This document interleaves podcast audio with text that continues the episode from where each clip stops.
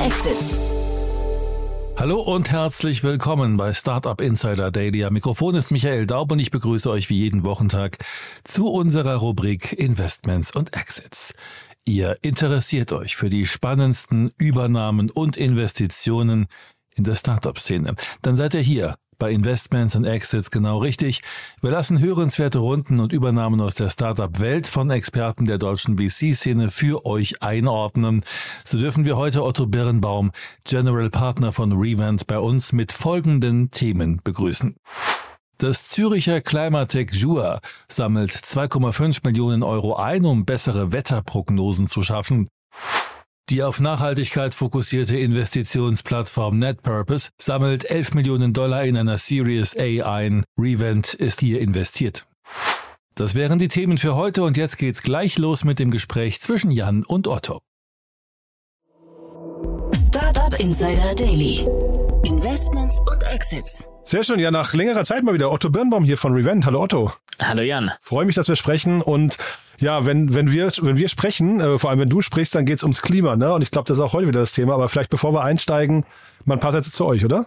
Ja, sehr gerne. Also wir sind ein ähm, Early Stage Venture Capital Fonds aus Berlin. Äh, insgesamt ähm, investieren wir in frühphasig, also Pre-Seed und Seed, Tickets zwischen 200.000 Euro und 2 Millionen. Und unsere insgesamt Investmentthese ist, äh, dass Technologiefirmen, die signifikante große Probleme für die Gesellschaft und den Planeten lösen, werden für alle sehr, sehr wertvoll werden. Ähm, das heißt, unser äh, Ansatz ist sozusagen, wir wollen die größten Probleme über Technologie unternehmerisch lösen äh, und dadurch äh, wertvolle Firmen kreieren. Das heißt, wir investieren auch, ähm, daher sozusagen besonders in den Bereichen Klima, Healthcare und Empowerment.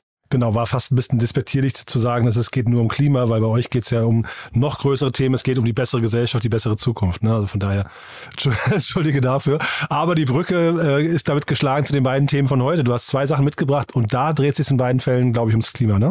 Beides ums Klima, wobei das eine Thema auch ein bisschen weiter geht als nur das Klima. Also ähm, vielleicht fangen wir damit gleich mal an, wenn das in Ordnung ist. ist auch ein, ein bisschen in eigener Sache, ganz klar. Ähm, die Firma heißt nämlich Net Purpose ähm, und ist eine, vielleicht auch hier offi offizieller Disclaimer, eine Revent Portfolio Firma, äh, die jetzt in den letzten Tagen in der Presse war, weil sie eine 10 Millionen Series A aufgenommen hat. Ähm, und was die machen, ist, die messen den Impact von äh, Aktiengesellschaften. Und zwar sowohl auf der Klimaseite, also CO2-Footprint, Wasserverbrauch etc., aber auch auf der ich sag mal, ähm, Social-Seite, ja, wie sieht eigentlich Diversität aus, äh, wie sieht die Gleichberechtigung aus äh, äh, und, und andere Themen, um diese Daten ähm, institutionellen Anlegern zur Verfügung zu stellen.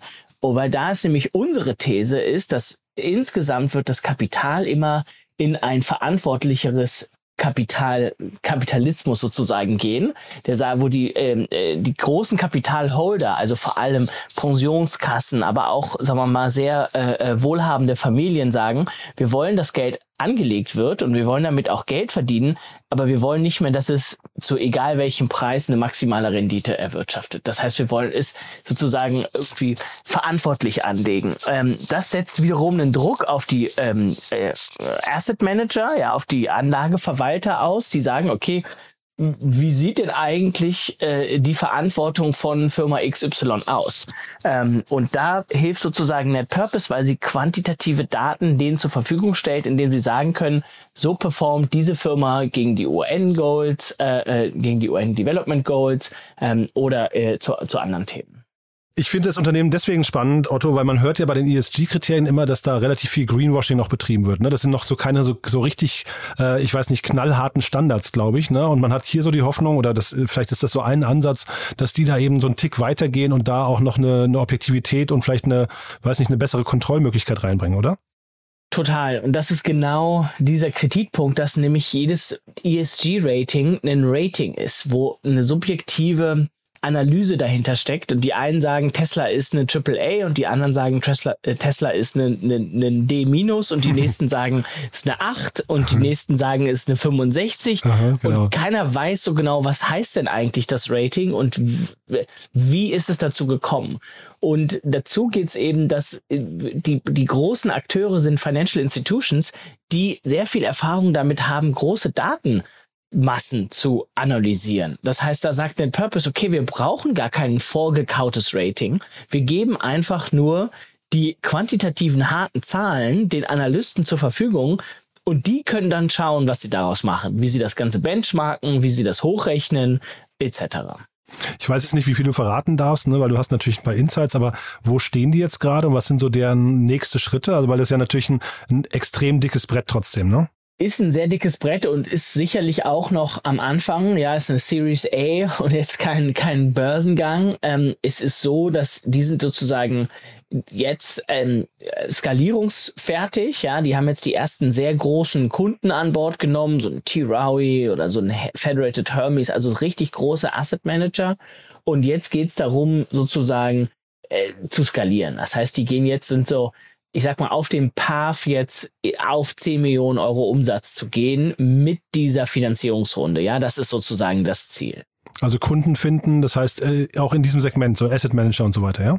Genau, Asset Manager, mal gucken, vielleicht wird es auch irgendwann interessant für große Firmen zu sagen, wir wollen das Rating, was die Asset Manager von uns haben, auch besser verstehen und gucken, wie wir da sozusagen ähm, äh, Einblicke generieren können, mhm. etc. Ja, super spannend. Also ich finde das ein tolles Thema. Wie gesagt, die ESG-Kriterien, das ist mir die ganze Zeit so ein bisschen zu weich. Da, da seit, seit man mitbekommen hat, dass da Pepsi oder ich glaube auch so ein paar Rohölkonzerne irgendwie mit guten Ratings abgeschlossen haben, dass da, man traut dem Ganzen nicht so richtig über den Weg. Deswegen, ich finde, da fehlt noch der Standard und ich würde mich freuen, wenn die da eine Rolle spielen könnten, ja. Total. Und das war auch, warum wir investiert haben, weil wir sehen nämlich sozusagen, eigentlich ist historisch ESG ein Risikomanagement-Thema gewesen. Ja, wie hoch ist mein Exposure als Investor, dass die Firma etwas Schlechtes macht. Ja, dass sie sozusagen ihre Mitarbeiter schlecht behandelt oder äh, schlecht für die Umwelt ist, etc. Also quasi die inversen Und Fragen. Die inversen Fragen, genau. Und was wir ja sozusagen bei Revent machen, aber was, wo wir auch glauben, dass sozusagen der Kapitalismus hingeht oder hingehen sollte, ist, inwieweit kann eine Firma positiven Einfluss auf die Gesellschaft nehmen? Ja, also was ist das Positive, was gemacht wird? Und das muss gemessen werden.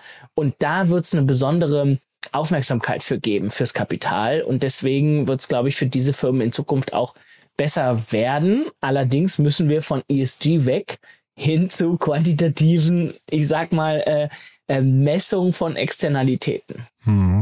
Und das ist natürlich jetzt für dich als Investor vielleicht nicht ganz äh, so schön zu hören, aber ich finde es erstmal super, wenn jetzt hier auch viele Unternehmen an den Start gehen, ja, und die auch viel Geld bekommen, weil dann, also letztendlich wünscht man sich da einfach nur, dass ein, zwei, drei über die Ziellinie kommen und dann irgendwie so einen Standard etablieren. Ob das jetzt äh, Net Purpose ist oder jemand anderes, wäre für mich persönlich egal, aber für euch natürlich, ich finde, das ist ein, ein super spannendes Investment, was auch total gut zu euch passt, ne? Total, aber wir sind auch, also wir sagen immer, ähm, äh, Konkurrenz belegt das Geschäft und wenn wir in eine Firma investieren, die keine Wettbewerber hat, dann ist es vielleicht auch kein so gutes Investment.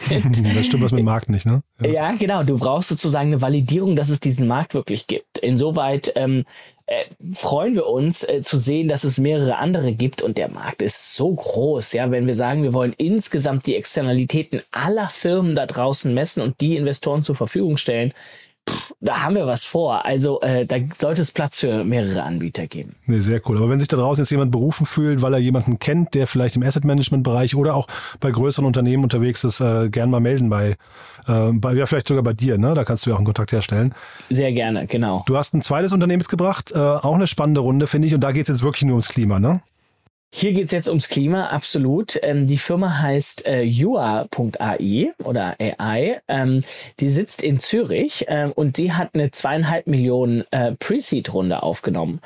Ähm, und das Spannende ist, was das Team macht, ist, die sagen, okay, wir haben eigentlich recht veraltete Klimamodelle, mit denen wir unser ganzes Klima vorhersagen. Ähm, und in den letzten Jahren ist, so, hat sich so viel getan, ähm, was sozusagen ähm, ja die Erdoberflächenbeobachtung angeht, die ganzen Zugänge dazu, die ganzen neuen äh, Satelliten, die Daten dafür, dass es jetzt eigentlich Zeit ist, ein richtiges AI-Modell zu bauen, um bessere Wettervorhersagen zu machen. Auch kurzfristige Wettervorhersagen. Nicht nur in 30 Jahren ist X, sondern in drei Monaten oder in drei Wochen oder in drei Tagen.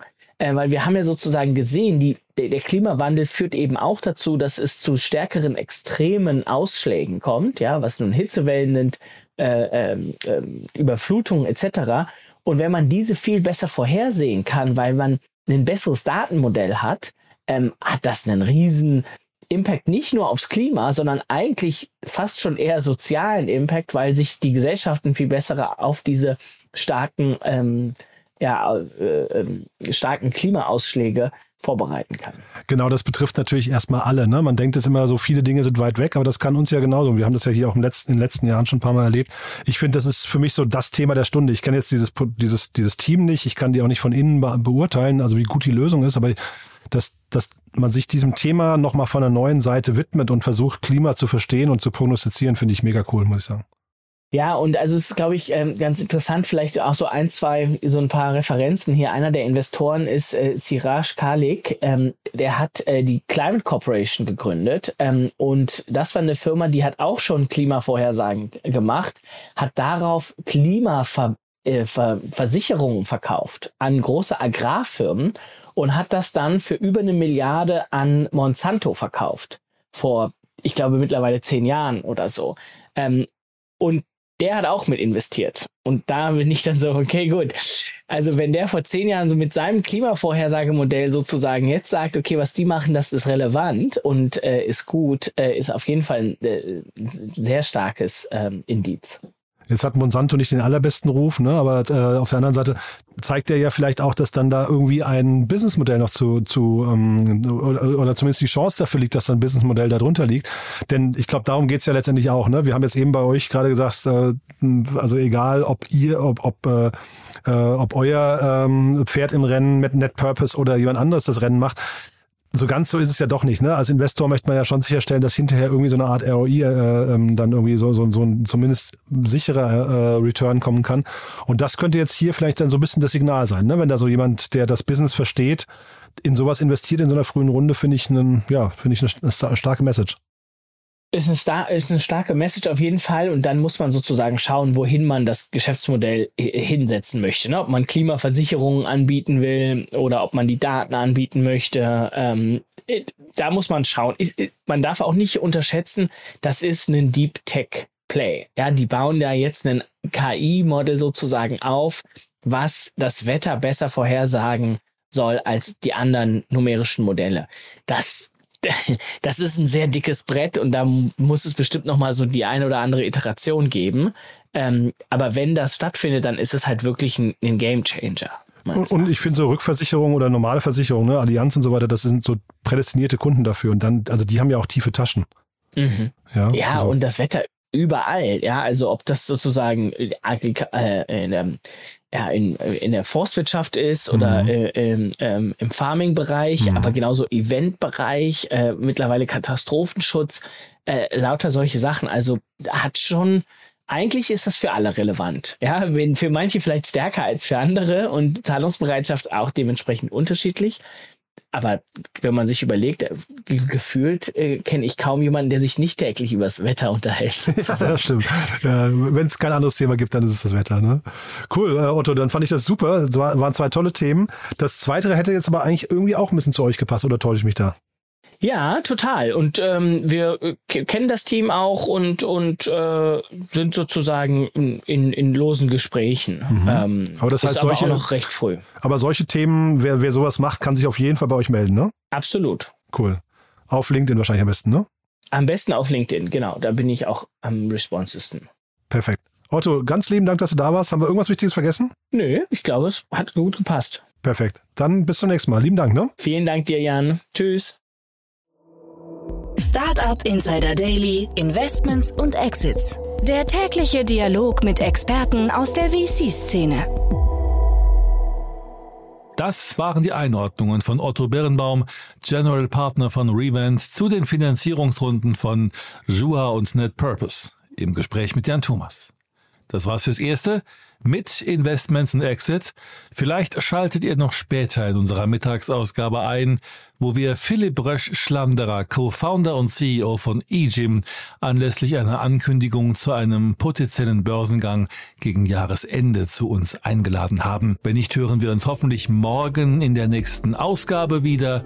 Am Mikrofon war Michael Daub. Ich verabschiede mich. Bis dahin.